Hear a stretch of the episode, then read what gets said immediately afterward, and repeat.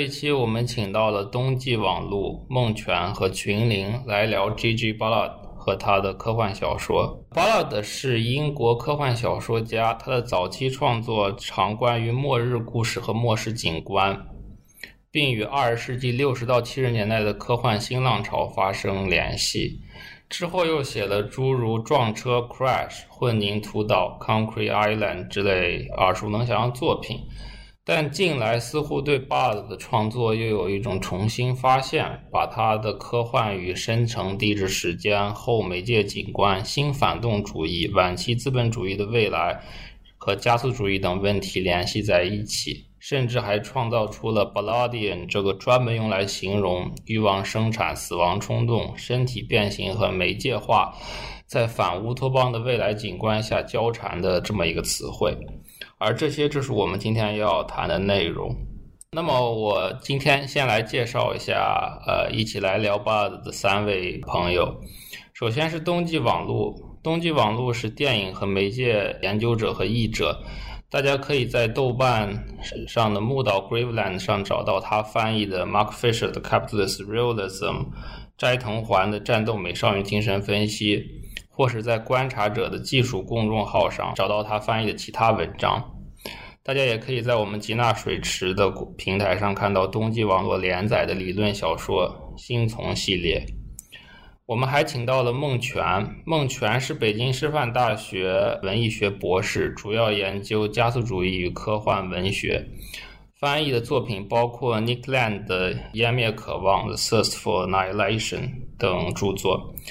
大家可以在豆瓣尼古拉斯周四的主页中找到他的翻译和写作。我们还请到了群灵。群灵是哲学与神秘学研究爱好者，对德勒兹与 CCRU 有兴趣。他正在翻译 Rajan Nagrastani 的《风暴全书》，也就是《Cyclopedia》这本书。大家可以在豆瓣群灵找到他的写作。很感谢大家今天来跟我一起录这个 Podcast。那先来说说关于 Bard 的事情，因为我自己并不是直接读到巴尔的小说，我自己是从很晚才从别的材料接触到巴尔的科幻，包括 Fisher 的书啊，包括其他一些，包括电影什么的。那么，首先我就想问问三位是怎么和巴尔发生连接的，而。他创作重新发现，又是怎么与当代性所关注的加速未来身体媒介问题产生关系的？我不知道大家怎么来想这个事情。第一次对于巴拉德的了解，其实是在高中左右。就是高中的时候，我特别喜欢看 cult 电影，当然到现在我也很喜欢看一些 cult 电影。然后我就顺着大卫柯南伯格看到了就《欲望号快车》，根据巴拉德 Crash 改编的作品。Crash 和我之前看到的 Gore Flicks 或者其他的就是这种所谓的像佐多洛夫斯基这种异教神秘学的这种 cult 完全不一样。当时很难去言说这种感觉。当然用现在的话说。可能是来自于一种完全的冰冷的城市性的此在。后来我买到了原著，虽然已经被删节的不成样子了。原著的巴洛克式的写作风格相当吸引人。大一以后，我就开始买英文原著，开始去翻译。我学的是英语专业，我想通过这个英语专业和自己的爱好能够连接在一起。大一做过一些关于他的短篇小说的翻译，比如说《Check Thirteen》，然后是《The Thousands of Dreams of Stella Vista》，《The Screen Games》等等，它就是来自于 Vermilion Sands 的一个翻译。二零年左右，我可能是因为疫情的原因。或者是因为一些豆友的原因，我开始接触 accelerationism。那个 Robin Mackey 编选的那本导读，它其实也涉及到了巴拉德。就他选入了一篇巴拉德的一个非虚构《Fictions of Every Kind》，这篇非虚构让我就是重新开始思考，就是巴拉德和尼克兰德的这种关系，因为克兰德的作品之中能看到一种怪异的熟悉感，然后我瞬间想到了就是巴拉德，用尼克兰德或者用 accelerationism 的这个角度重新去研究巴拉德，也成为了我的兴趣。然后就此之后，我继续的去通过 Simon Salas 等等这些人的研究或者他们的这些兴趣去探讨 accelerationism，就或者说是巴拉德的这种持续的当代性。我最早也是通过 Accelerate 那本文集里面巴拉德写的那个文章来接触到的。那另外两位有什么想聊的吗？我先说一说，应该是博二的时候，有一段时间是比较犹豫，是做左翼家族主义还是做右翼家族主义，作为博士论文的选题。然后那个时候我，反正不管怎么样，需要补充很多关于科幻的阅读，然后我就拉了几个朋友组了一个读书会。去读一些科幻小说，主要是新浪潮还有黄金时期的东西。然后那个时候认识了一个朋友叫吕广照，他当时是英国的一个博士，跟我讨论中就谈到了巴拉德，推荐了《撞车》跟《摩天楼》。然后我先读的是《摩天楼》，其实。读的没有太有感觉，但是撞车确实是，我是能看出来它的好的。当时还是觉得它跟别的黄金时期或者新浪潮的那些作家都不太一样，但是当时可能也没有太去细想是怎么回事。后面也是接触到了加速主义之后，从阿法尼辛和麦凯的那个小册子里选了巴拉德的那个东西，也是一个第二次重新去读巴拉德的契机。后边才开始去想他跟加速主义之间的关系。群林呢？大概是高中的时候看过一些散篇的巴拉德的小说。我记得当时给我印象比较深的是一个不明空间站的报告，好像是说一个很大的一个预线空间，那些人要迷失在了一个很大的空间站里。呃，当时对巴拉德印象也不算很深，只知道他也算是新浪潮，之后也没有怎么看过，还不是看罗宾麦凯编的那个册子里选的巴拉德才。了解到它和现在的这些家族主义的关系的。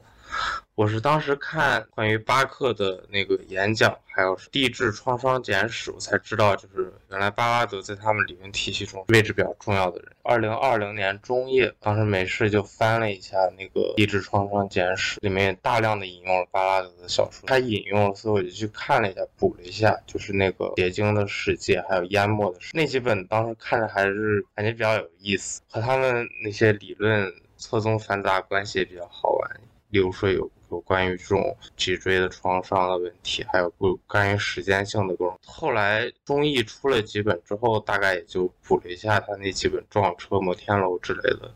嗯，但是我还是更喜欢他那几本没有被翻译的。后来应用巴拉德主义这本书，还有这个脊椎灾变论这本书出来之后，感觉对巴拉德这个理解变得比较深。嗯，其实群林提到了脊柱灾变，包括地质创伤这个问题，这也是我自己对巴拉德关注的一一个地方。就是我自己可能关注更大的一个一个事情，就是巴拉德小说里面这个身体的事情。这个其实是 Mark Fisher 和 baudra 他们聊巴拉德的时候聊到了一个事情，就是尤其是 Mark Fisher 他。他把巴拉德的这个小说里面的身体性囊括到一个所谓的 inorganic continuum 的一个概念里面，也就是说，他认为身体作为一个 organism，作为一个有机体，它是在外化，它是跟外部的无机物，包括科技物、包括媒介物产生出连接，并且连成了一个 continuum 的东西。这种身体的外化，其实我觉得涉及到两个事情，一方面 b a u d r i l a 他很 celebrate 的一个事情，他认为这种身体是一种新身体和包括新欲望的产生，这种身体可以把一些过去的关于身体内化、身体作为 interior 的东西全部扬弃掉，比方说 neurotic，比方说神经，比方说压迫，比方说越界这些概念全部都搞掉，然后就可以通过这种身体去产生新的。欲望生产模式，继而产生新的世界。但是另一方面，这些技术景观、这些理论，它也提出了这种身体也承载了人类的整个进化时间、媒介和科技史，并且巴拉德通过这种身体的外化，把这些身体的承载东西外化成某种极端的暴力。那么在这这一点上，我自己觉得一个很有代表性的他的一篇小说，就是在一九七八年写了一篇叫做《Zodiac Two Thousand》的一。篇小说，中文翻译应该叫《黄道十二宫两千》，它也是被没有被中译的。这篇小说其实我觉得在巴拉德所有作品里面并不是很出众，但是它囊括的我刚才想提到的这个巴德身体性这种外化的东西。这个故事讲了一个精神病患者，这个主角他通过自己的身体或通过自己的感官重构了所谓的黄道十二宫。就是大家都知道那些星座，比方说有什么白羊宫啊、金牛宫啊，他把这些重构成了一个非常当代性的东西。比如说他重构出了宝利来宫，还有什么电脑宫、克隆宫，还有 IUD 宫，就是节育环宫。但是这种对黄道十二宫技术重构，好像是这种新的世界的构型，马上又和人的身体或者世界性的系统同调。然后通过这些东西去完成一个无政府主义组织的一个 conspiracy，就是这个无政府主义组织通过某种方式去调整这些工位，然后这些工位对上的时候，所有人都性高潮了，所有导弹都发射了，这么样一个状态。所以我觉得这个小说还是挺能代表巴拉德在身体上所做的这些创作的事情。我想听听大家怎么看。这些事情包括巴拉德，就是这两方面吧。一方面是新感官，还有媒介化的身体；另一方面是可能他身体所承载的那些历史性的东西。从 Crash 讲一讲关于他的这个身体的概念。鲍德里亚提到的 reconfigure the body，技术物本身反客为主，成为了一种新的感官。鲍德里亚认为它是一种麦克卢汉的媒介论的一个完全的反面。媒介它并不是人的延伸。而是一种新的这种感感官，crash 有点像就是当代同质化资本主义的身体性一样。crash 本身除了性爱的影射之外，还有一另外一种意思，用技术物或者用一个机器，它在身体上去打出一个标准化的洞，就像是电脑 USB，还有就是耳机接口等等。通过这种所谓的接口，这种创伤，因为接口实际上就是机器的创伤嘛。通过这种创伤，这个当代的社会或者当代的这个网络，它才能够运行。所以说，某种意义上来讲，沃克尼他的脸上就带着这种伤，他实际上是一个新的赛博格，他并不是哈拉维的那种解放型的赛博格，而是一种自我受虐倾向的赛博格。我可以再稍微给大家讲一下《Cry》这个小说，因为大家不是每个人都看过嘛。刚才冬季提到的里面的创伤啊，包括身体上开洞，其实跟这个小说的故事有非常大的关系。他是一九七三年写的，他讲了一个叫做 James Blood 的这个人，他就是以 Blood 命名的一个主人。他在伦敦机场旁边遭遇一次车祸之后。遇到了一个叫 Robert Vaughan 的医生，并且参与到以这个医生为中心的一群车祸受害者的组织中。他们这群人就把重演这些车祸作为一个 practice，并把它作为一种新型的性爱和性快感的一个事情。所以说，刚才冬季就提到了这个书里面的这种伤口的外放，其实这也是对巴总体的一个感觉。虽然他在。进行着某种身体的外化、身体的解放，或者身体和赛博格和科技术的连接，但就像刚才东吉说，它并不是一种解放的姿态，而它里面是有很多的复杂性的。我不知道大家对这种复杂性有什么感觉，因为我觉得这可能涉及到某些跟人类进化、还有科技史，包括地球行星的一些暴力性所连接所产生的一些东西。我先前其实一直没有太明白巴拉德他跟弗洛伊德有什么关系，就是一眼看上去巴拉德不是一个特别俄狄浦斯的那种作家，但是我刚才听冬季撞车还有玉航对撞车的剧情的解释，我突然想通了，跟地质创伤好像是一个同构的一个创伤。按照弗洛伊德，你经历了一次创伤之后，你的利比多会固着在这个创伤之上。然后你后来的很多生活的事情都是对这个创伤的重演，比如说他们地质创伤学会讲地球的一个原始的创伤形成了一个能量内核，然后这个能量内核外面形成了一圈冷却的那个固体，但是在此之后，这个内核的能量会反复的释放出来。会冲破这个表面上的貌似坚固的那些东西，像撞车，其实也好像是这样。你有了一次创伤之后，你的利比多就固着其上，在之后的生活中就不断的爆发出来，最后整一个大爆发，把很多东西都颠覆掉。这个甚至也是那种巴拉德他自己的作家生活史对于他自己后面的创作的影响。比如说《太阳帝国》就是这样，他在一一九四零年的上海封印了一整个很巨大的能量块，然后在他之后的创作之中，就不断的把这些能量释放出来。在每一次的释放之中，又不断的去重返一九四零年代的上海的那个战争现场，这是这样一个循环的能量释放的过程。我今天读了冬季的论文，没太懂的一点就是他怎么跟福库亚马的历史终结论关联起来的，我一直没有太明白。你能再说？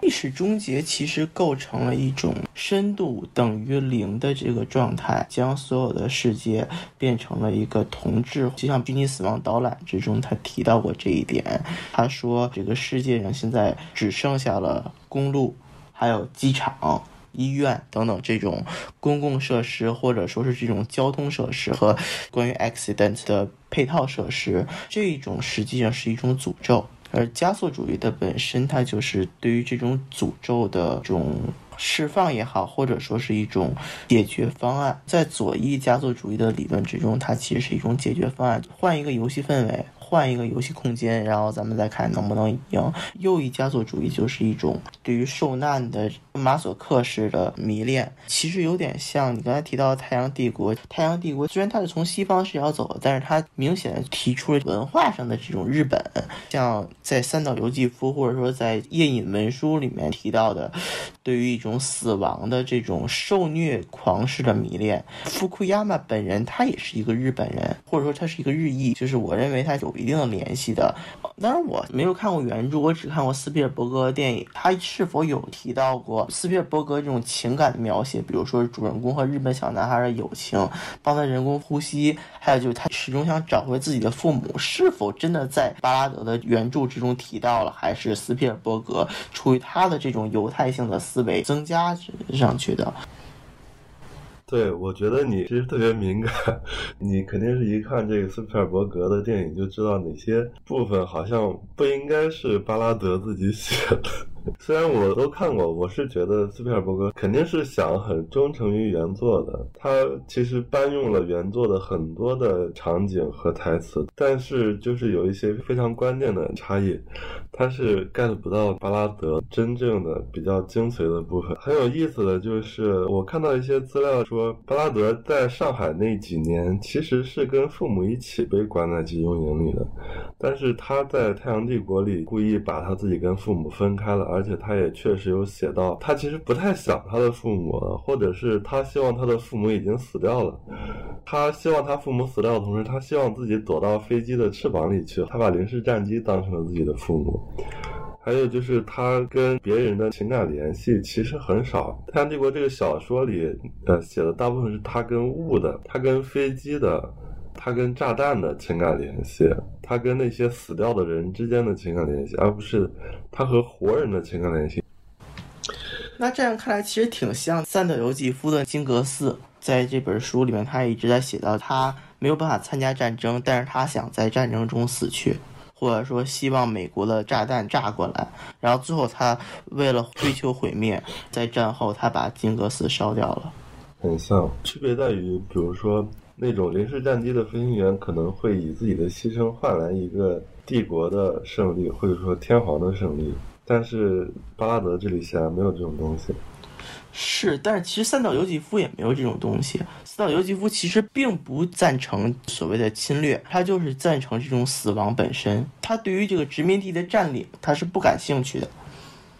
还有一个地方，贝尔伯格他也拍了复活的情节，这个也是在呃《太阳帝国》的原作里边，巴拉德反复的去强调的一个复活，他贯穿全书的一个主题就是复活是怎么回事。但是他所说的复活，就是那种在那种战争年代，每个人都是。死了的所有看似活着的人，其实已经死掉的，或者至少是生死不分的。然后他在自己身上发现了一个能力，就是他有一个特异功能，他好像能使这些死掉的人都复活，但是不是像在电影里要做人工呼吸那样。他在原作里，他跟那个死掉的日本少年飞行员的相遇，就是看见他在水和草的之间。然后身体已经腐烂了，但是随着他的意念的变动，死掉的飞行员好像突然动了一下，然后他就很惊奇，觉得好像他把这个死掉的人复活了。然后他也希望自己能以这种方式把所有的别的人也复活。但是时代已经变了，他不是把掉的人复活在一个日常世界里，而是把这些死掉的人复活在一个。太阳帝国里，他在太阳帝国里也反复强调了，跟暴星展览里一样的，就是那个第三次世界大战已经开始了这个概念，就是说第二次世界大战结束的时候，第三次就开始了。然后巴拉德他有这个能力，把所有死掉的人复活在这样一个第三次世界大战的太阳帝国里，或者这个太阳帝国也可以说是他所追求的那个 inner space 内层空间。但是这个东西跟那个犹太性的复活是很不一样的。不如说是一种犹太性的复活的反面。是，其实我感觉有点像，就是斯拉夫式的复活，就像俄罗斯宇宙主义的复活。嗯，是有点像。其实我在想的一个问题是，这种复活或者说这种它的内在性是。和脊柱景观有没有什么关系？因为某种程度上，脊柱景观它也是某种退化，但是这种退化是一种永恒的退化，就处于一种生死之间的这种中间状态。然后它去除了情管，有点像做了额叶切除术以后的一种东西。脊柱景观它更想强调的是一种非个体的，或者说，呃，有一些这个宇宙性的记忆，它被。编码进了 DNA、脊椎这样的一些东西，这些记忆它们是存在的，但是它和那种俄罗斯宇宙主义式的，就是我要把过去存在一些人都给复活，好像在概念上也不太一样。脊柱景观，首先需要理解的就是巴拉德，他以前是一个呃学医的，而且有这种专业训练。他有一次他就在采访里说，他觉得医学其实就是一种虚构。然后他说，格雷的解剖学教材才是世界上最好的小说。他抛弃了医学之后，他在小说里就一直在。呃，重复这些医学的课题，例如说暴行展览里，呃，用脊椎的椎体连接这个书的故事；摩天楼里，他把那个巨大建筑物比作是身体的各种泵血的这个血管，或者说人是血细胞，或者把灯光比作是神经元。既然说到摩天楼，摩天楼里其实就有这样的描写，就是说居民中的暴动被视作是一种呃退化的过程。原文是这样说的，就是一种神经层的便利。和对深埋的进化的趋势的回忆，巴拉德他就认为，例如说，如果我们把这个建筑视作是一个记录着历史的一个脊椎，那么我们就可以往回走，我们就可以得到过去的这些记忆。到了淹没的世界里，这种这种隐喻被推到了一个极致，也就是说，这个整个世界都被这个融化的冰盖淹没了。他这个小说讲的是这样一个故事，然后那几个主角就往往回走，然后。一边往回走，一边就经历了一个向下回归自己脊椎水平，一层一层往下走，然后走到越来越古代的一个时代。他表达的一种观念就是说，人类的脊椎其实就是一个深层时间的化石，然后我们穿过去就是等于回到了过去。他认为脊椎景观这个东西蕴含着关于人类神经系统以及外部环境这种交汇的一个奥秘吧。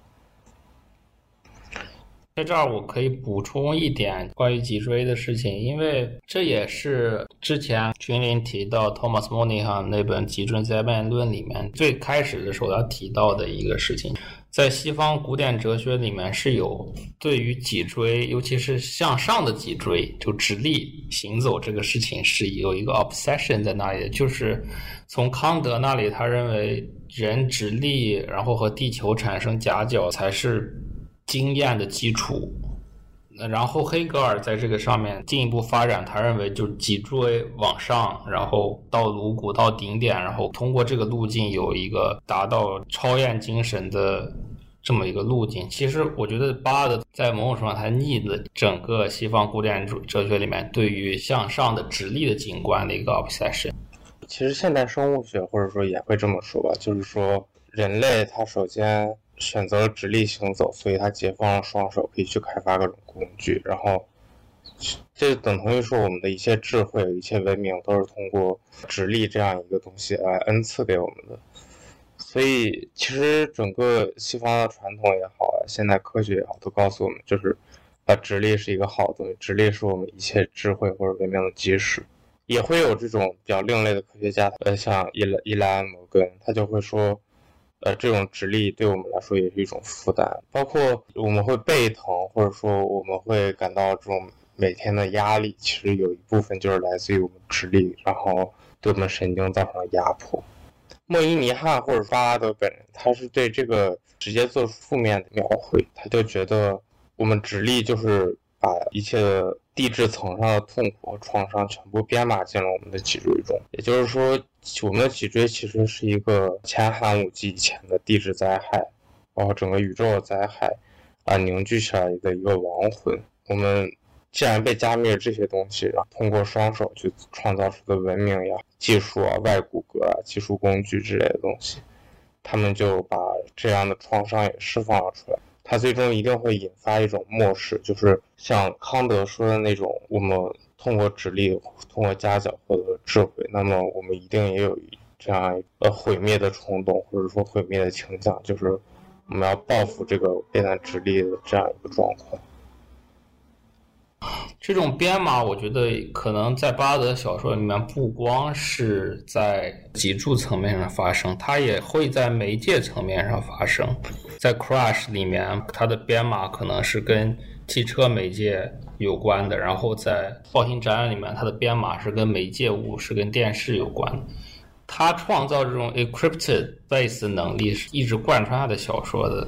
车辆它本身作为被封装的一个黑箱，它的外形可能会做的非常的当代，但实际上本身它是和石油甚至是和战争有着隐秘的联系的，甚至可以说关于石油的在中东发生的战争，实际上是一种巴拉德提到的 auto engine。早期的车辆其实这些发动机这些石油是裸露的。这种技术媒介不断个体化的过程中，却被变成了一个黑箱，一个被封装的软件。其实有点像基特勒对于这种操作系统的批评，他会提到操作系统通过这种很友好的人机界面，实际上隐藏了软件本身，就是软件本身或者它之中的这种 process，反而不民主。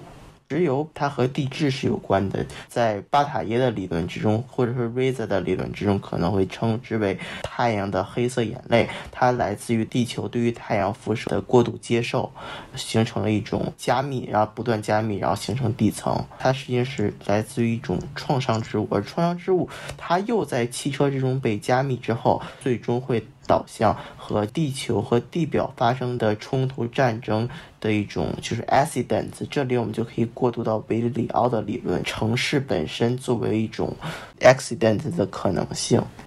说到这个关于汽车也好，媒介也好，其实它在这脊椎景观或者说脊椎灾变论这样一个理论体系里有一个比较重要的位置的。我记得巴拉德说过，当任何文明或者说当任何社会，它如果达到了一个足够的信息密度，或者说，呃，它的媒体达到了某种大众化的程度，这个社会的虚构元素就变得越来越多，我们就不可能再分辨出真实和虚假、人工和自然。因为我们的环境内容太多了，然后已经被人工系统捕获，然后被纠缠在其中。他提出了一个词叫做“意味无意识”，就是说我们的驱力，然后我们的色情投注已经严重外移了。莫伊尼汉他大概用了这样一个例子：巴拉德以前写了一个很短的小说叫《时间之声》，他说我们改造了一种蜘蛛，然后那种蜘蛛它被进化被人工加速了，然后它就。可以编织一个体外的一个用细胞制成神经节网络，然后做出了一个外翻的第二个大脑，就是从外部拓展它的中枢神经系统。这就是说，我们的外部空间已经和我们外部的中央神经系统差不多了。你对对我们我们现在来说，就是媒体已经复杂到这个程度，然后以至于我们的外部世界被色情化、被量化，或者说被驱力机制所捕获。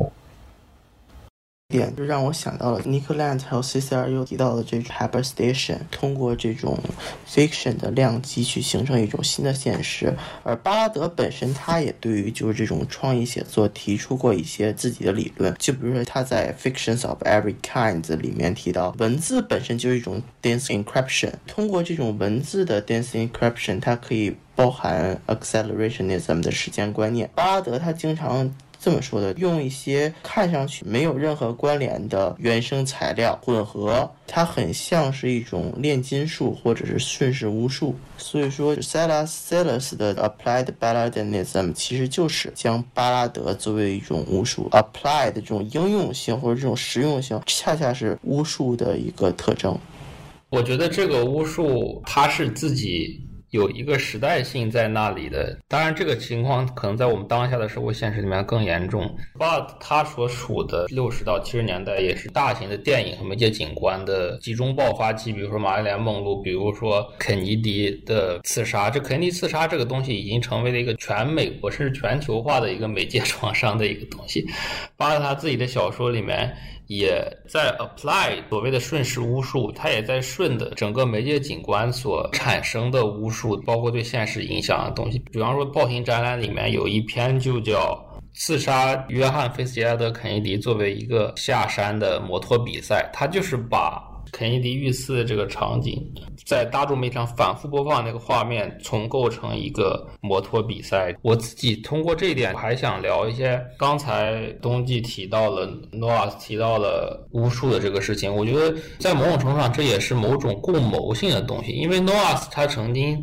有一篇文章里面，他提到巴尔的这些小说，包括他提到包追尔那些所谓的 theory fiction，包括。K.C. Anker 或者呃 William Burroughs，他们都是在创造 stimuli，创造 transgression，去刺激观众，通过这种神经刺激或神经创伤去制造这种巫术的状态。但是 Noah 他提出一个很有意思的东西，他觉得后期的 Baud 或者说他没有这么明确，但是他觉得 Baud 可能意识到了这种刺激再多，可能对于当代性来说已已经无所谓了，因为当代人。他已经进入了一个 hyperconformist 的一个状态，就是超躺平的状态，就是他也可以接受各种各样的媒介刺激，并且对它不产生回应。那么在这种情况下，任何情况下的这种 theory fiction 都可以在任何层面上进行展开，因为它已经不需要再提供 transgression 的刺激了，它只需要。戏它只需要发生，它就是能够在改造现实的一个状态。这也是我在理解上，巴尔的后期的很短的那些作品，包括《暴行战案》里面的一些作品，它能够那么去简单的写作某个系统，简单的写作某个场景，就能够有效果的一个原因。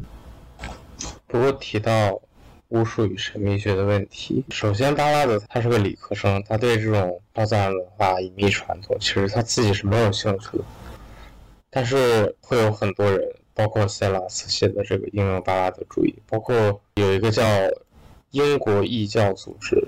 啊，他安迪夏普，他也会说巴拉德他在巫术上的运用。拿刚才说的这个肯尼迪遇刺来说，在这个暴行展里，不是暗示亚里他以前写耶稣受难自行车比赛这样一个讽刺的内容。他还说，肯尼迪遇刺就像是有的异教中那个玉米王的一个神话原型，就是说他自己牺牲为土地带来这样的废物。其实这样是一种现实放大的一种思维方式，就像阴谋论者他会说，肯尼迪广场是一宇宙共济会的一个巨大阴谋。说到这种他在写作中有意去运用的这种巫术的这样一个传统的话，刚才说的那个人他会说，巴拉德他就像是奥斯曼斯贝尔就 A O S。就是那个混沌魔法创始人之前的那个先祖，呃，他当时不是搞了一个欲望字母表，就是说我们去画一些呃鬼画符，然后我们把欲望投注进去，让它在我们不知道的地方产生影响。巴拉德他自己也干过这样的事情。其实很多超自然主义者，他影响的这种神秘传统都会有这样的，就例如说威廉巴勒斯，他也经常被称作这种切分传统，或者说这个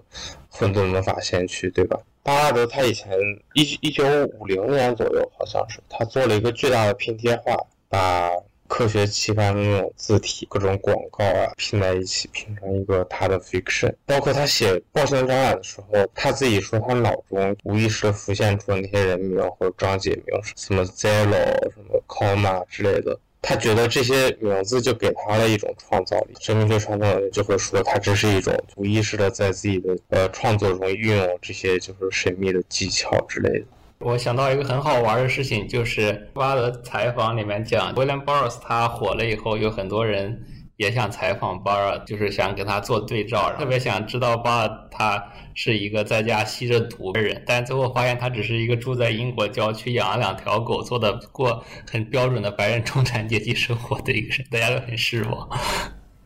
就很逗。当然，我觉得巴尔他有一个有一个事情还蛮好玩，就是关于他作品的巫术效果的一个事情，这个也是。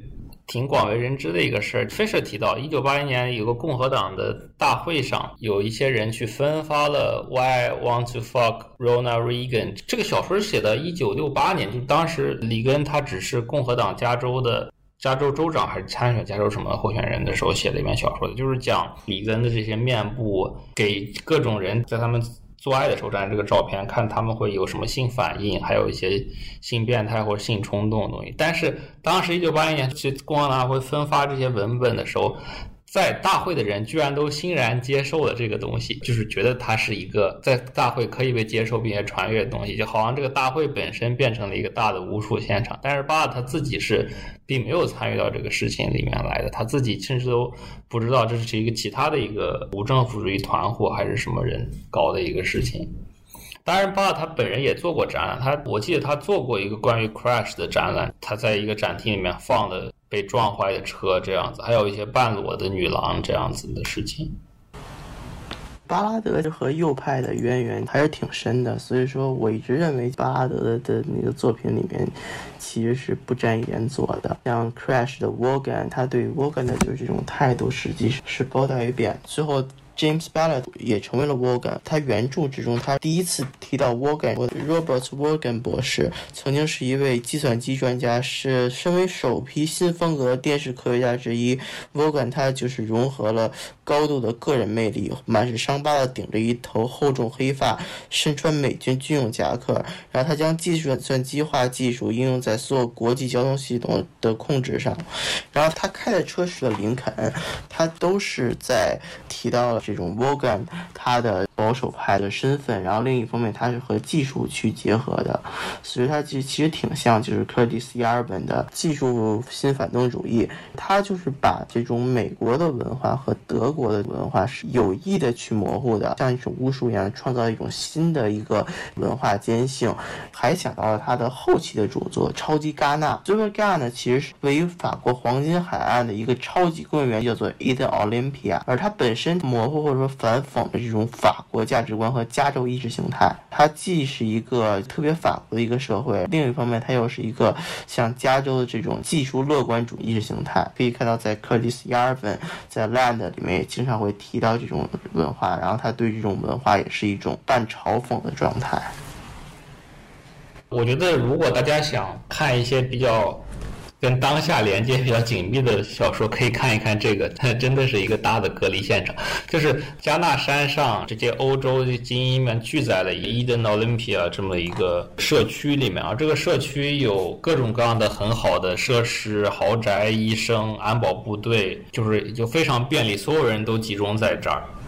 但是他好像是不能离开，对吧？好像可以离开，但是这些人都不离开，然后就这些人也只工作不休息，然后这些人都是一些中产阶级、中层或者中高层的一些管理人士。然后书中的这个主人公他叫保罗，在这个地方之后发生一系列诡异的事件，尤其是他的朋友 Greenwood，他枪杀多个同事以后自杀，然后保罗开始对这些事情，对整个 Eden Olympia 开始的一些调查。在这个 Super Gun 呢，其实心理医生 Dr. Penrose 他成为了实际的掌控人，然后他的给我的感觉就有点像卡里加里博士，然后加上 Trump，他提到了 Work is play in Eden Olympia，但这种 Work of play，它其实并不一定完全就是所谓的 all work no play，或者说是一种这种受虐狂式的状态。其实，在巴拉德的后期创作之中有一定的变化的，就是他的 work of the play 并不是福特主义，而是而是后福特主义的状态。刚才提到了 super gun 呢，实际上是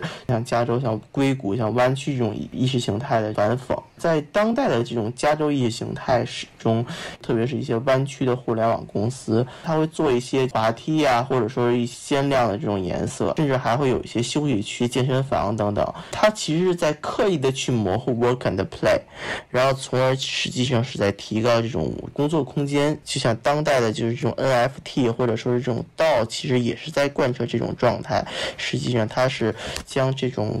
公司制变得更加游牧了，然后更加模糊二者之间的的关系，呃，从而去形成一种身份政治。其实可以看一个游戏叫做《看门狗》，虽然这个游戏是育碧出的，它很流程化，很有趣，但是它有趣的点，它在于你可以通过这种 hacking 去看到，就是每一个科技公司的内部的设计，然后这种等级实际上它并不体现在空间，而是在更甚为深层的权限、网络协议等等，这种等级实际上是没有消除的，只有就是这种 hack 才可以 access。Hacker 本身它其实是一种多重角色之间的这种状态，在 Super Gun 之中的主人公保罗妻子在这儿行医，他自己就形成了一个呃花花公子的一个角色，就是他所有的生产、所有的工作之外，他去调查各种各样实验和各种各样的人发生关系，观察到这种 c a l d a n Foundation。发生的这种暴力，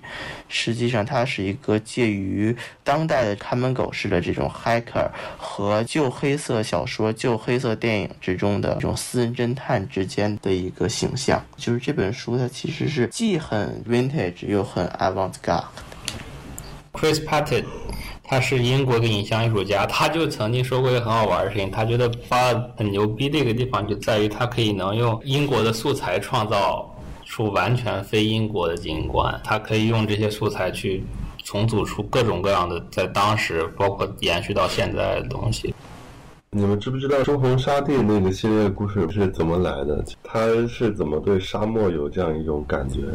这个沙漠还不是讲中东的这种沙漠，而是一个位于加州棕榈泉的一个空间，有点像就是《赛博朋克2077》里的那个太平洲吧。但它更沙漠一些，而且就是这些人更中产一些。除了 Concrete Island 以外，巴拉德他其实并不怎么写中产阶层之外的形象的。Concrete Island 里面有一些就位于社会边缘的人，即便是太阳帝国都没有特别出现，就当时的这些人，只作为一个可能在电影里面作为一个背景板。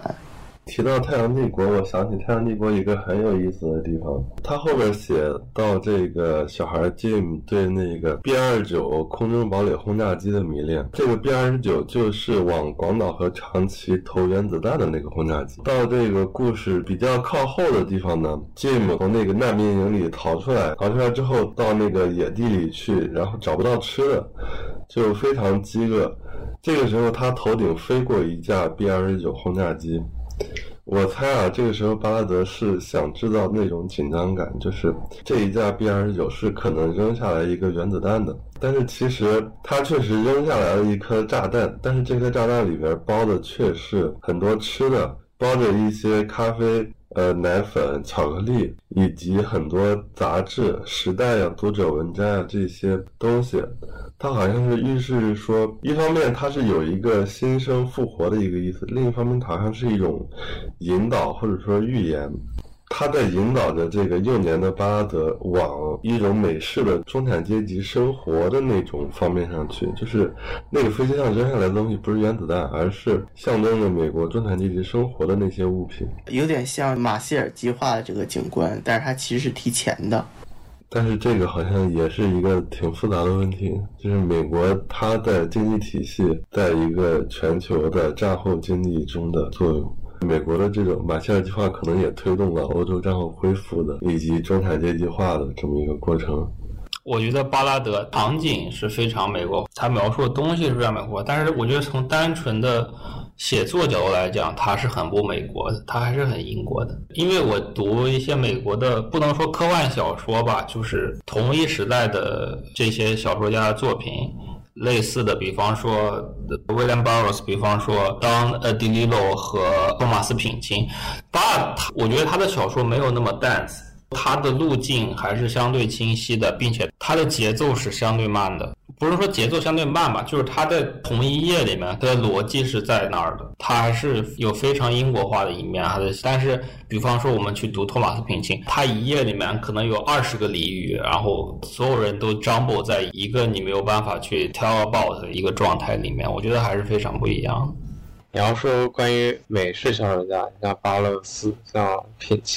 然后我第一个想到的词大概就是说这些人很偏执狂嘛，paranoid。我们会说巴拉德好像也有一点这样的偏执狂特质，但是好像和美国那种气质上不一样，就感觉他更像是呃受虐狂吧。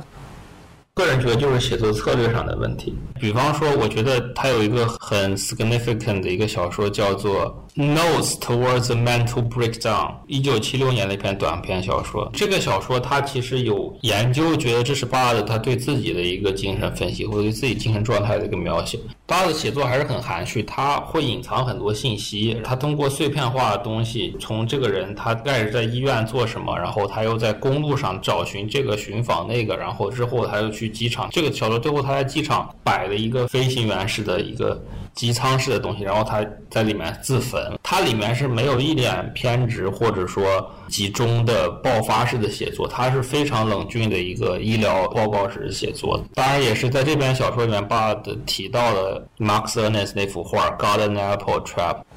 其实说起这个，我想问问孟泉，你想不想聊一聊爸跟其他科幻小说家之间的关系，或者他们作品创作之间的一些联系或者区别什么的？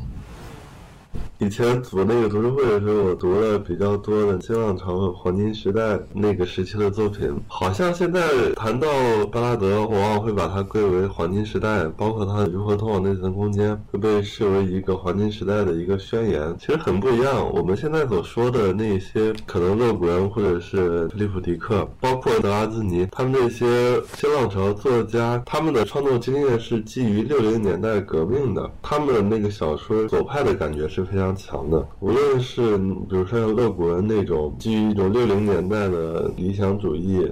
或者通过某种方式能够建立起一个新世界，对一个新世界的对乌托邦的憧憬，很有名的就是他的《黑暗的左手》，或者说像菲利普迪克呢，他可能更像是一种现代性预言，就是一种左派对于现代性的那种恐惧和焦虑，对于身份破坏的那种不安的感觉，包括那个仿生人电子羊，以及他有一篇小说，我其实挺喜欢的，叫《尤比克》，尤比是无所不在的意思，可以被当成一个晚期资本主义的世界预言。那么，他跟巴拉德有点像，在这个尤比克，他借用了佛教的一个词叫中阴，进入了这么一个非生非死的一个中阴的世界，在这个世界里，这个人所碰到的一切都在快速的腐朽。他必须不断的逃离所在的目前的这个世界，然后寻找自己的出路。像菲利普迪克他写这种场景的时候，他是带着一种焦虑、恐惧、这种警惕的心态的，很像是维利里奥对于现代的速度的给人性带来的冲击。但是巴拉德跟他们都不一样，巴拉德对于这种类似的世界，他是有很强的欲望的，就像是前面说的，他用一些科学名词以及描述一些很。现代的东西，像是汽车呀、飞机啊这种东西，它是有一种类似于性欲的欲望在驱动着它。呃，无论是科学还是技术物也好，在这里被它变成了一种练技术癖、练物癖。但是这个东西在其他的新浪潮小说家里就很难看到。但是以巴拉德的这种后世的视角来看，好像是黄金时代的某些作品反而更像是巴拉德。比如说像是克拉克或者是阿西莫夫的一些作品，他可能就会有那种对技术物的狂热的痴迷，那种迷恋是要是很明显的。虽然很大程度是被隐藏的，但是还是能够发掘出来。就是说，好像巴拉德跟同时代的那些新浪潮作家是有一个鸿沟，但是其实跟黄金时代的作家是暗中。中沟通的这么一个感觉，它还是属于新浪潮。我认为，它和黄金时代最大的区别就是一种保守主义右派和这种新的 libertarian 右派的区别。Nick Land 和 Curtis Yarvin 他会把像 Trump 的这种保守主义称之为叫做大教堂的一部分，或者甚至会称之为 conservative，很难听的一个称呼。黄金时代的这些著作之中，最后还是要落到一个人，哪怕他是一个少数人，他是一个超人，但最后他还是会落到一一个人的东西。巴拉德的著作中，其实很明显的就是一个非人的概念，从人。过渡到一个非人，过渡到一个物，就是思辨实在论之中所提到的，从一个人的认知中去变成了一个物。你说到六八巴拉德在七十年代前后写的这一些作品之中，其实还是会受到一些六八理想主义和社群主义的影响，像 Concrete Island，还有就是 Crash。巴拉德在创作之中，前期和后期都是一个右派时期。虽然说不沾一点左，但是他其实还是受这种理想主义、这种社群的影响，就是这种新社群，有可能像是 Curtis Yarvin 提到的这种城邦国家或者这种 isolated 的这种小岛，这种人工岛。对我，我认同你对黄金时代的看法，就是说，我们以巴拉德的后见之明，再重新去发掘黄金时代的时候，有可能会发现一些隐藏的那个维度。巴拉德虽然确实写那些东西，但是他对于这些乌托邦或者是社群的设想，最后都是会归于崩溃，并且在最后的崩溃之中释放他们的强度。对，我觉得巴拉德他。就像刚才东基和孟泉说的，一方面是巴德他对非人的 obsession，另一方面就是他场景的趋于崩溃。但是我我在想一个事情，就是说巴德的这两方面可能是有某种奇怪的连接的。一方面，巴德他设计一个崩溃的场景。他的冲动是是通向崩溃，但是另一方面，我觉得正是巴德的小说里面人的完全的媒介化和信息化，就是人成为媒介和信息的或者说实验的通路的时候，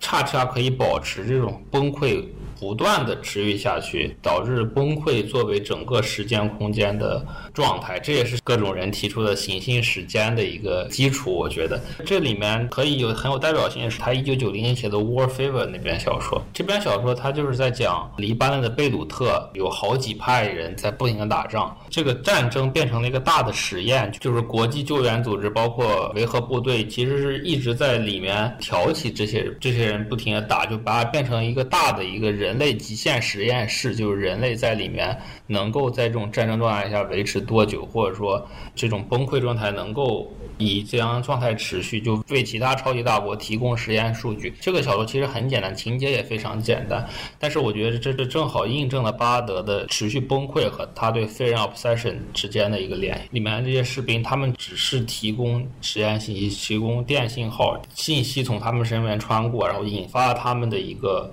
控制论的一个 reaction，然后他们再产出另一些信息的一个状态啊，这个状态确实是一个持续崩溃状态，我这个还是蛮有趣的。巴拉德他如果代表的是一种，比如说永恒的战争，就是一种战争成为常态这样一个状态，然后还他还是非人的，在脊柱景观这个方面，他很倾向于一个就是最终的爆发，这种什么非人的无限战争，听上去比较像那种莱姆他会讲。我们造的战争兵器变成了自然环境，然后就算人类灭亡了，他们还能永远打无数年。但是我感觉巴拉德他会很期待一个，就是不能说很期待，他就很预示着这样一个状态，就是说第三次世界大战在脊柱水平上呃展开，然后呃人类最终大反攻，然后用这种核战式的世界末日式的这样一个景象来。反抗自己过去负载的创伤，但是他在第三次世界大战秘史里面，他提到的这种第三次世界大战实际上和想象的不太一样，就是又非常的反讽。就是这个战争几秒钟就结束了，然后没有对于世界构成任何影响，反而只是让人们陷入到对于媒介景观的再度依赖之中。在巴拉德的著作之中，尤其是在《Vermilion Sands》，可能是某一个灾难性的事件，或者说是某一个天启式的事件已经发生了，他会去迷恋这种已经发生了的灾难或者这种天启之后的景观。包括就是他的那个《Hello America》也是提到这一点，主人公因为一场战争还是因为一场自然灾难也好，我也忘了，穿越这个已经成为废墟的这个美国。我觉得他后期的可能刚才群林说的，他前期的小说，包括前中期的小说会有很多这种爆发的，但是后期的很多小说，比方说《虚拟死亡导览》，还有《来自太阳的新闻》。他并没有描述这个东西结束后的景观，而是用一种很冷静的方式去考察结束后之后的某种没有变化的永恒状态。就如果我再 Q 回神秘主义的话，有点类似于托马斯阿奎那他在《神学大全》还是《上帝之城》里面说的，Revelation 之后的世界和 Revelation 之前的世界有一点不一样，就是 there a little bit difference，就是有一点不同。就是我觉得有点那个感觉，巴德的天气是非常平静的，非常 sarcastic 的那种天气，就像《Secret History of World War Three》，它里面讲到第三世界大战开始到结束几秒钟是十几分钟，好像这个新闻只是插播的一条新闻，大家都在关注。应该是里根还是哪哪位总统的健康状况？就大家很 obsess 他的身体，然后人民都很爱戴他，然后就那个小说里面，然后大家都在关注他的身体怎么怎么样，电视二十四小时在播他的身体怎么怎么样。就是天启前和天启后那个爆发，好像在爸的后期小说里面变成了一个很内化的事情，它并没有真正的爆发出来，反而成为了延续某种持续的景观。比比方说其他小说，来自一个未知星球的报告，那个星。就让也是在灾变之后，但是它的计算机还有它的整个媒介的东西、科技东西还在继续不停的运转，但是并没有说反而这种 revelation 成为一个延续这个东西的一个 trigger 一样的东西。不过说到这个末世景观，不知道你们有没有看完应用巴拉德主义的？我先说一下这本书吧，就是怕听众们不知道，就是他是 Simon Sinek 他写的一本书叫 Applied Balladism，就是应用巴拉德主义。它里面虚构了一个，是他虚构的吗？一个人有一半是他自己吧，他可能没有做完他那个人做的所有事，但是他应该是做了不少。然后做了之后他就疯了，然后发生了一系列的科幻的事情。差不多是他的一个一半的阿巴塔吧，他在做博士论文，然后他就说他觉得巴拉德的小说就是通往神秘真理的一个钥匙，可以打开通往更高的现实的层次的大门。他就去。调查各种这种神秘现象，什么 UFO 啊、二重身呀，然后又是说心灵感应啊，怎么怎么样，然后又是曼德拉效应，讲了一大堆这种阴谋论和都市传说。他一开始觉得，呃，巴拉德写作它是一种很积极的东西，可以引发对自我的积极肯定。然后他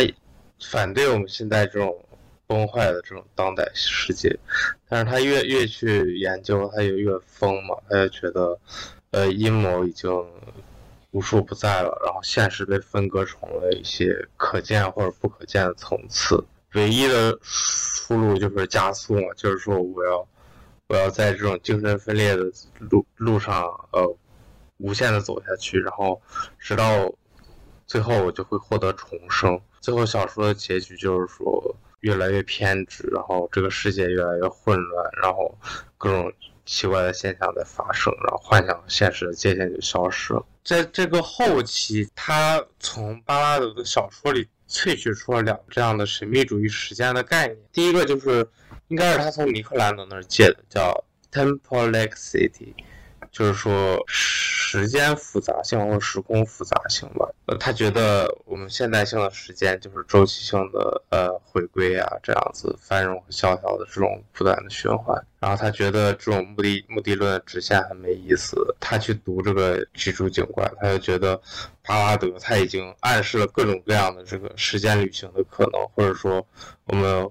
混沌的呃非康德式时空的可能性。然后他就去，他有时间病，他已经把时时间顺序打乱了。然后他就觉得墨尔本是一个大型的时间机器。然后他去探寻一些古代遗迹，然后这些遗迹旁边还有核实验的这种残留物。然后他觉得这是一巴拉德的例外区域，这个连接了深层地质时间和我们现在所处的时空。然后他就在这种废墟上不停的探险，他觉得这些废墟像末世后一样的景观是那种。时间旅行，或者说是解脱，通往更高层次一个可能性。然后第二个概念，他说的叫做反实践，就是说面对这种资本主义加速的一个扩张的一个状况，然后他就觉得，呃，沿着这种大教堂式的人文主义行动就没有希望了。他觉得他就要躺平，但是他觉得他的躺平不是说他什么都不干，他就有一种他觉得我们要把注意力从人类。转移到别的东西上，最终获得一种什么样的自由？然后这种自由可以让我们接受这样一个处境，有点像当时流行的新纪元，或者说美式禅宗讲那些东西吧，或者什么克劳利讲做你想做的事，我们要把意志贯彻到底，呃，自我解体。成为一种世界末日的新形式。其实它这两个实践方式都是有暗示这种世界末日啊，或者说后启示录景观的这样一个说法。有人会这样去批评，就是说他讲的这些东西不就是很庸俗的这种现代神秘主义，或者说庸俗化的加速主义？还会说，例如说他最后塑造这个主角已经彻底疯了，然后没有任何希望，就感觉。他通往了一条绝望的路径，会有这样的社群内的批评。Urbanomics 这几年对这本书真的是大力宣传，我觉得 Urbanomics 已经好多好多活动都跟 s a l a s 和这个 p l y b a 的那种搞合作。时间不多了嘛，大家要不要聊聊电影的事情？就把 Cronenberg 还有 Bud 本身对电影的 obsession，因为其实有一个很有意思的地方。巴尔他自己是住在一个叫做 Shepperton 的地方，这个地方是在伦敦郊区，它有点类似于英国的好莱坞。它是在伦敦西南的一个郊区，英国的很多 film studios 都会在那个地方。Crash 里面就是提到了，在那个 Shepperton 的摄影棚里面，道路交通安全局请伊丽莎白泰勒去拍交通安全宣传片。伊丽莎白泰勒化妆成了车祸现场的受害者，然后这让主人公 James 突然产生了一种性欲望。在柯南伯格改编那那部作品里面，他还是决定在加拿大去拍。加拿大当然它的空间景观它和 Shepperton 它完全不一样，所以说他就直接改成了 Morgan 和 C Grave 去模仿詹姆斯迪恩的撞车，其实是一个挺合理，但是又挺带有好莱坞特色的一个创造性的改编。我最开始接触吧，就是接触的 Crash 电影，我让我一度以为他是一个美国小说家，原著的思维可能有点有点美国一点，你不看他的文章，不看他的文笔，很难想象出他是一个英国人。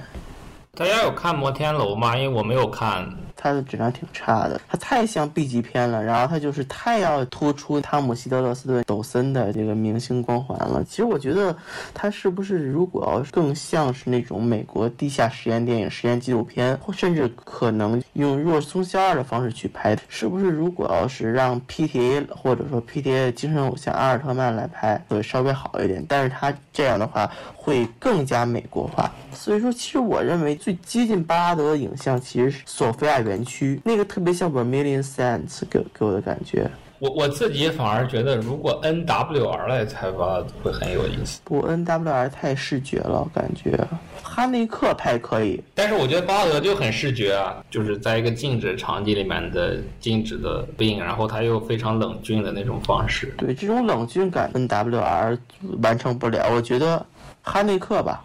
哈内克不会感兴趣拍巴拉德，对，那倒是。我看过的最接近巴拉德就是索菲亚园区，最后他也需要一场大灾难，把整个空间、把整个影像全毁掉了，就是这种所谓的光学灾难。就这一点其实挺好玩的。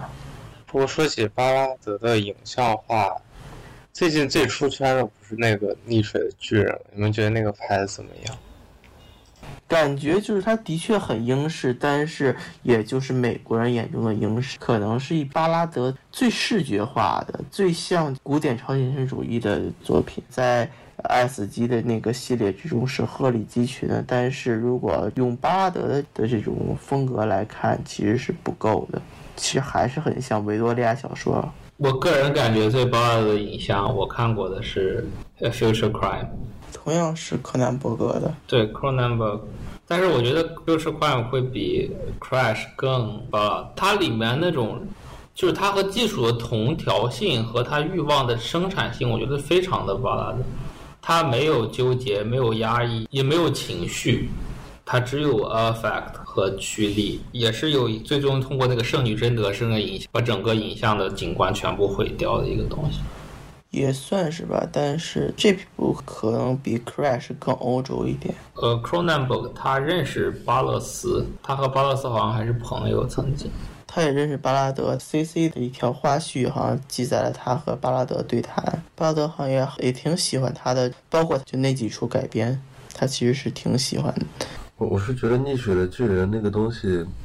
巴拉德他写出来的好像是带着那种生理学的冷静的那种态度。但是他那个改编改编的好像就是非常怀旧的那种感觉，对于这个巨人的死去非常怀旧。如果把它看成是一个人道主义衰落的预言的话，但是但是那个改编就太怀旧了，好像是很依依不舍。但是巴拉德的他的原作就没有这种感觉，哥特式的对于腐烂的迷恋，维多利亚感。如果看这张图片，我然后再听你们这边描述，这很 Peter Greenaway。Greenaway 他的思维可能更像是档案学或者就是数字人文。我觉得每个研究数字人文的人都得对 Peter Greenaway 说两句。其实他可以说是数字人文的先祖，但是可惜很多去研究数字人文的人，很多甚至都不知道数字人文是什么的人，然后就开始就申请了这个项目的人，但是从始至终没有看过。